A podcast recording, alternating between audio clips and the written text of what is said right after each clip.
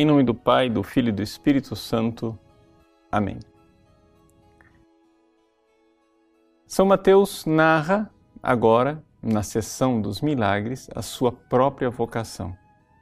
É interessante que, no meio de tantos milagres, Mateus coloque a sua conversão como um verdadeiro milagre. Sim, porque de fato o foi. Jesus vai até Mateus e ainda no pecado, no lugar em que ele pecava, na banca de coletoria de impostos, ele o chama e o chama para uma doação, uma doação radical. Deixar tudo. Vejam, muitas vezes nós queremos converter as pessoas e achamos que o melhor método para converter as pessoas é começarmos a negociar.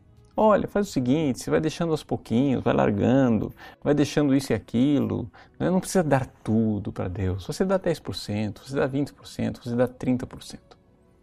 Mas Jesus aqui nos mostra que a melhor forma de converter uma pessoa é pedir tudo. É deixe tudo. Desafiá-lo e desafiá-lo para a grandeza. Aqui está o grande milagre da conversão, que de pecadores Deus consiga fazer santos. A coisa não é somente parar de pecar, mas começar a amar. Porque quando você chama uma pessoa para a conversão, simplesmente dizendo que ela pare de pecar, o cristianismo pode se, ser enganado, ser confundido por um moralismo. Ou seja, a pessoa fica concentrada no pecado então, quer dizer que não pode. O cristianismo é uma má notícia, nada pode. Não pode isso, não pode aquilo, não pode isso, não pode aquilo. Mas quando você a desafia para a santidade, e o princípio da santidade é o amor, é a caridade ardente, então você está desafiando a pessoa para algo de positivo. Sim, é claro, é necessário que ela deixe os seus pecados. Mas o deixar o pecado é simplesmente uma consequência óbvia e evidente de quem agora por amor, deixou tudo. Deixou não somente o pecado, mas deixou tantas outras coisas boas e bonitas como um verdadeiro sacrifício que, cheio de gratidão, se entrega àquele que nós sabemos nos amou e nos amou infinitamente. Eis aí o milagre. O milagre é a transformação de um pecador, não em uma pessoa boa simplesmente, mas num santo.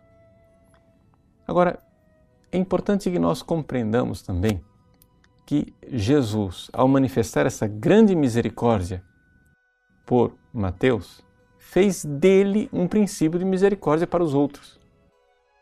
O Evangelho também nos narra que Mateus, conhecendo o Cristo, quis que também seus amigos pecadores, como ele, fossem conhecidos pelo Cristo e o Cristo se senta à mesa com os pecadores.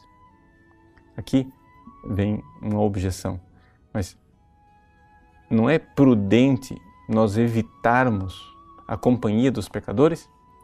Santo Tomás resolve essa dificuldade dizendo o seguinte: veja, às vezes é necessário que nós evitemos a companhia dos pecadores por prudência, porque aquilo pode nos levar para o pecado. Não era o caso de Cristo, porque Jesus não iria cair no pecado. Às vezes, é necessário que nós evitemos a companhia dos pecadores para que eles se envergonhem e mudem de vida. Aí a utilidade não é minha, no caso, a utilidade é deles, eles, porque se envergonham, mudam de vida.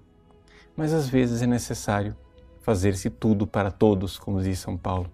E foi o que Cristo fez.